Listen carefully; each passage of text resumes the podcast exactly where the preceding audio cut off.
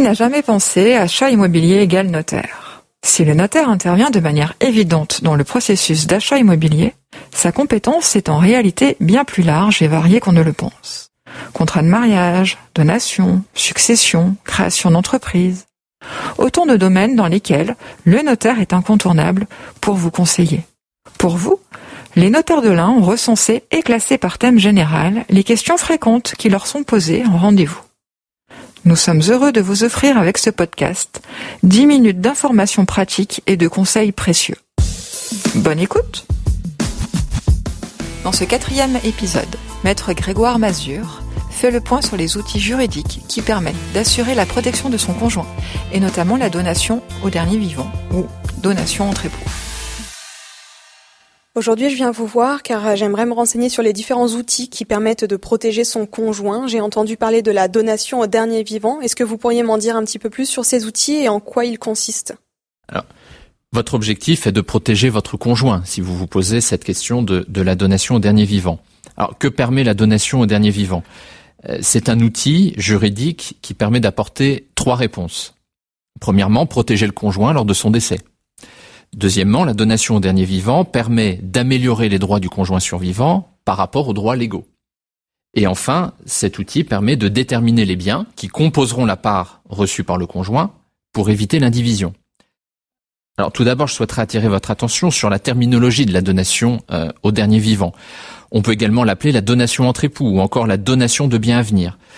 C'est la même réalité. Mais contrairement à ce que son nom indique, ce n'est pas une donation qui entraîne un dessaisissement immédiat et irrévocable d'un bien. Elle accorde à l'époux, s'il survit au donateur, des droits sur l'actif successoral, c'est-à-dire les biens existants au jour du décès. Il s'agit plus d'un legs, d'un testament que d'une donation. Qui peut alors établir une donation au dernier vivant? Alors, seuls les époux peuvent établir une donation au dernier vivant. Les concubins, les partenaires de Pax peuvent réaliser des donations de biens présents, mais ils ne peuvent pas réaliser des donations de biens à venir. Il faut donc être marié. Donc tous les époux mariés peuvent consentir une donation au dernier vivant, et ce, quel que soit leur régime matrimonial, qu'ils soient mariés sous un régime de communauté ou de séparation de biens. Quel est donc l'intérêt de la donation au dernier vivant en présence ou en absence d'enfants dans le couple? Alors, vous avez raison, il faut distinguer selon que vous soyez en présence ou en absence d'enfants. Et je vais même préciser, il faut regarder votre situation familiale et savoir si vous êtes en présence d'enfants communs ou d'enfants non communs. En présence d'enfants communs, la donation entre époux permet donc au conjoint d'avoir une autonomie totale dans la gestion de son patrimoine. C'est une alternative à la communauté universelle. Si vous êtes en présence d'enfants non communs, famille recomposée, la donation au dernier vivant permet d'accorder au conjoint survivant des droits en usufruit, alors que la loi ne permet que des droits en pleine propriété, mais aussi de s'assurer que les enfants recevront bien leur part. Si vous n'avez pas d'enfants, la donation entre époux présente également un intérêt, même si euh, vous n'avez pas d'enfants, car cela permet d'attribuer au conjoint la totalité de la succession et d'exclure ainsi les pères et mères. Car je rappelle que si vous n'avez pas d'enfant, et si les deux parents du défunt de votre conjoint sont vivants, les droits légaux du conjoint ne sont que de 50%, les 50 autres pourcents revenant à vos beaux-parents. Il y a donc une indivision avec la belle famille, ce qui, dans plusieurs cas de figure, peut être à éviter. Si on se concentre sur les actifs, quels sont les types d'actifs qui peuvent être donnés et inclus dans la donation au dernier vivant? La donation peut porter sur tout type de biens qui composent euh, l'actif de succession. Il peut s'agir de biens meubles ou financiers ou de biens immobiliers. Il peut s'agir de biens actuels, présents ou de biens futurs, à venir. Point important, la donation est constante, c'est-à-dire qu'il n'est pas nécessaire de la modifier même si votre patrimoine évolue. La donation peut également porter sur des biens en pleine propriété ou en nue propriété.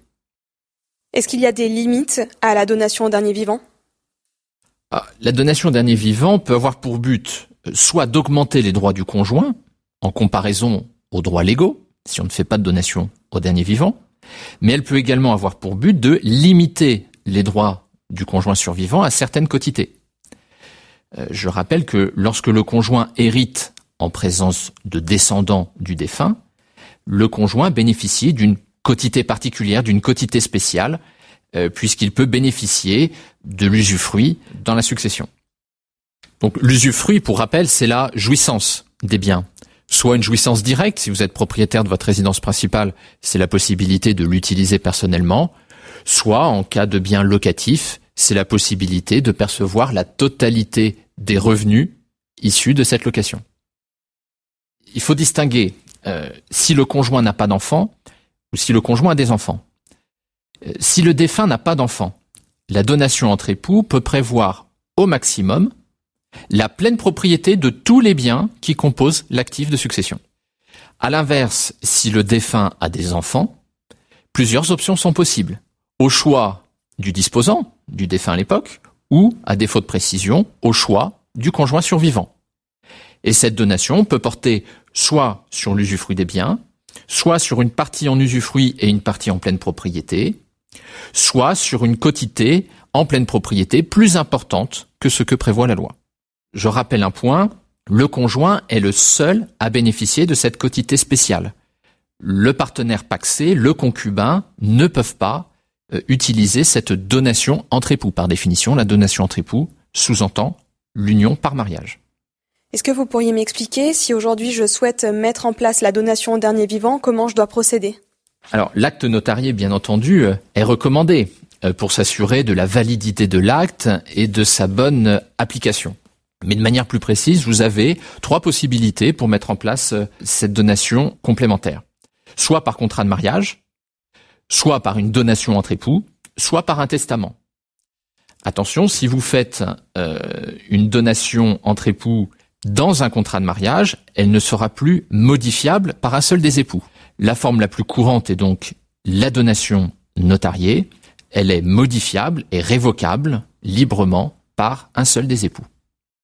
À quel moment est-ce qu'il faut réfléchir à mettre en place une donation? La donation peut être mise en place à tout moment. Euh, il est recommandé de la mettre en place rapidement, dès lors que les époux sont d'accord, afin de parer à un décès prématuré. Est-ce qu'elle a un coût? Est-ce que vous pouvez nous en dire plus sur ce coût?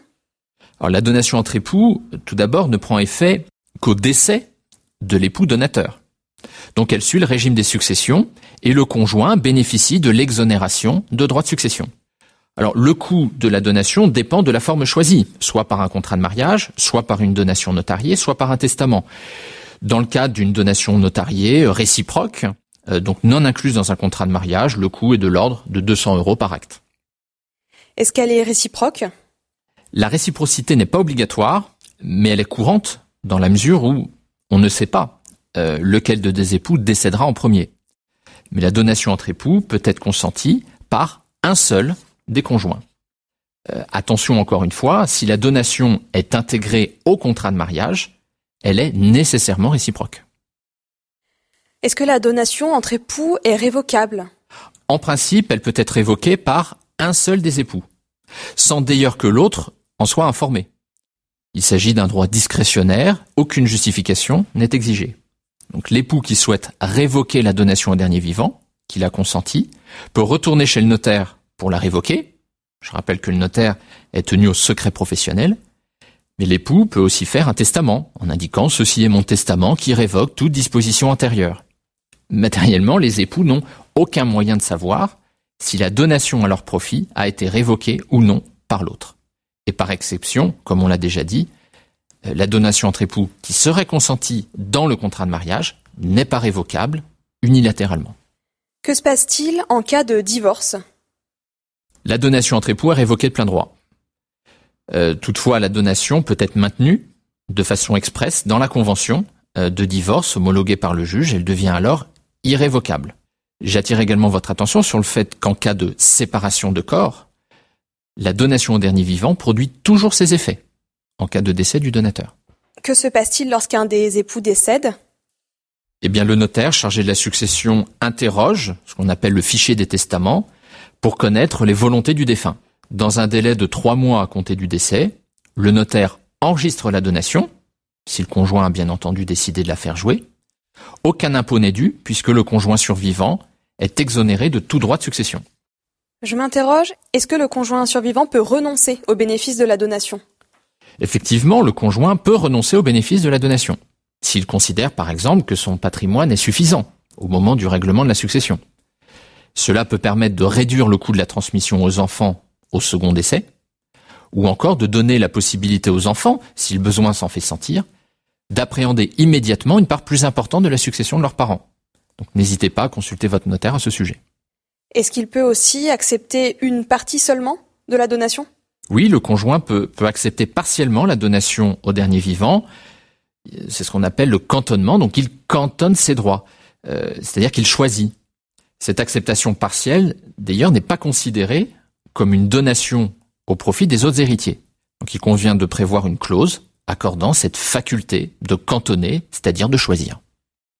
Et si le conjoint survivant décède avant d'avoir opté? Alors l'option dans ce cas-là est transmissible aux héritiers, s'il est décédé avant d'avoir pris parti. Il revient alors aux héritiers du conjoint de décider de l'option. Selon la composition de la famille, cela peut être source de conflit, notamment en cas d'enfants de lits différents. Donc afin d'éviter cette situation, il est prudent de prévoir dans l'acte que faute d'avoir exercé l'option, le conjoint sera réputé avoir opté pour telle ou telle quantité, le plus souvent en usufruit. À noter qu'au contraire, le caractère intransmissible de l'option peut aussi être prévu dans l'acte, et que le conjoint, la donation au dernier vivant, n'aura aucun effet si le conjoint décède avant d'avoir opté. Est-ce qu'on peut attribuer au conjoint une quotité inférieure à celles qui sont prévues par la loi? Bah, J'ai envie de dire qui peut le plus peut le moins. De ce fait, si les quotités prévues par la loi semblent trop importantes compte tenu des besoins du conjoint survivant, bah, il peut très bien être gratifié d'une quotité inférieure grâce à la donation au dernier vivant. En revanche, pour priver le conjoint de tous ses droits légaux, là il est indispensable d'établir un testament en ce sens. Et si le disposant a déjà effectué des donations?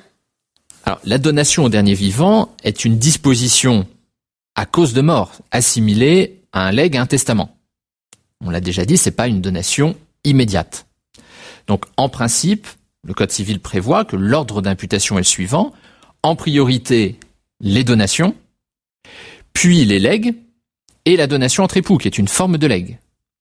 Donc le risque, effectivement, euh, est un risque de réduction qui peut être important si l'époux prédécédé a par ailleurs effectué des précédentes donations ou des premiers legs. Le conjoint survivant risque de ne rien avoir. Il est cependant possible de prévoir que la libéralité au profit du conjoint s'exécutera avant les legs, puisque l'ordre légal d'imputation des legs n'est pas impératif. Euh, on peut donc prévoir en priorité les donations, puis la donation au dernier vivant, puis les legs. Est-ce qu'il y a un impact sur euh, l'impôt sur la fortune immobilière? Alors, en matière d'IFI, effectivement, euh, si vous ne faites pas de donation au dernier vivant, en cas de décès qui génère un démembrement de propriété, c'est l'usufruitier qui déclarera la valeur de l'usufruit et le nu propriétaire déclarera à l'IFI la valeur de la nue propriété. Il y a donc une répartition. À l'inverse, si vous faites une donation au dernier vivant, il faut savoir que c'est l'usufruitier, donc le conjoint survivant, qui assumera la totalité de cet impôt sur la valeur en pleine propriété. Le nu propriétaire ne sera donc pas taxable. Est-ce qu'il convient d'obtenir au préalable l'accord des enfants du donateur? L'époux donateur, il est plein propriétaire de son patrimoine. Il peut donc disposer librement, à titre gratuit, sans avoir à demander l'accord des enfants. Et si je ne prévois rien, est-ce que la loi s'applique? Bien entendu, si vous ne laissez aucune directive, la transmission de votre patrimoine suivra la dévolution légale. La loi s'applique, mais êtes-vous bien sûr qu'elle correspond à ce que vous auriez voulu? Réfléchissez à combien, comment, pour qui. Anticiper la transmission de votre patrimoine permet donc d'organiser et de protéger votre conjoint.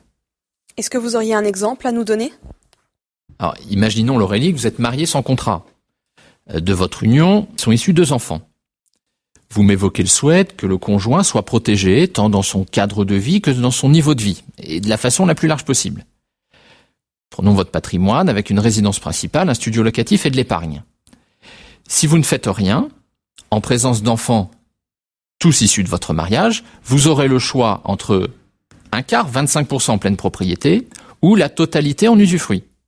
Si vous décidez de consentir une donation entre époux, vous aurez le choix, Laurélie, pour recueillir soit l'usufruit de la totalité des biens de la succession, soit un tiers en pleine propriété, puisque vous avez deux enfants, au lieu d'un quart, soit un quart en pleine propriété, plus trois quarts en usufruit. On voit bien que vos droits seront donc améliorés. Pour finir, j'ai une dernière question. Si je dois protéger mon conjoint, ne dois-je pas plutôt envisager d'adopter une communauté universelle? Vous avez raison de procéder ainsi si la protection de votre conjoint est votre seul objectif. En revanche, il faut avoir conscience que vos enfants n'hériteront qu'au décès du survivant des deux parents. Et ils seront ainsi privés de façon temporaire de toute prétention à la moindre quotité. Par ailleurs, l'abattement fiscal de 100 000 euros dont ils auraient pu bénéficier au premier décès sera perdu. Donc en résumé, la donation entre époux offre l'avantage de pouvoir à la fois protéger le conjoint tout en préservant les droits des héritiers. Je vous remercie pour ces informations. Plus de 150 notaires et leurs 500 collaborateurs sont répartis dans 60 études sur le département de l'Ain pour vous accompagner dans tous vos projets personnels et professionnels et tout au long de votre vie. N'oubliez pas, agir avant, c'est prévoir. Réagir après, c'est subir. Retrouvez vos interlocuteurs privilégiés sur www.chambre-1.notaire Restez informés. Suivez-nous sur nos pages Facebook, Twitter et LinkedIn.